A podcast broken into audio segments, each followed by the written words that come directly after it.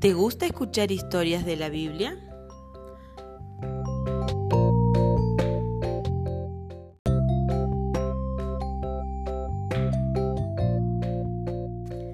A Timoteo también le gustaba.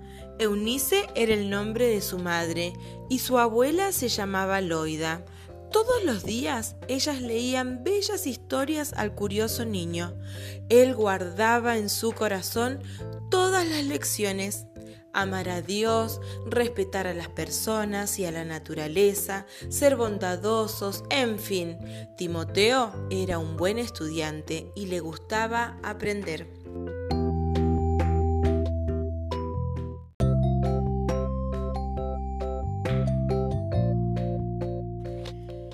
Timoteo creció en la ciudad de Listra, en Turquía.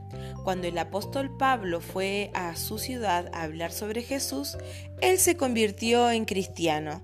Pronto Timoteo y Pablo llegaron a ser grandes amigos. Algunos años después, Pablo lo invitó para ir con él en uno de sus viajes misioneros como su ayudante.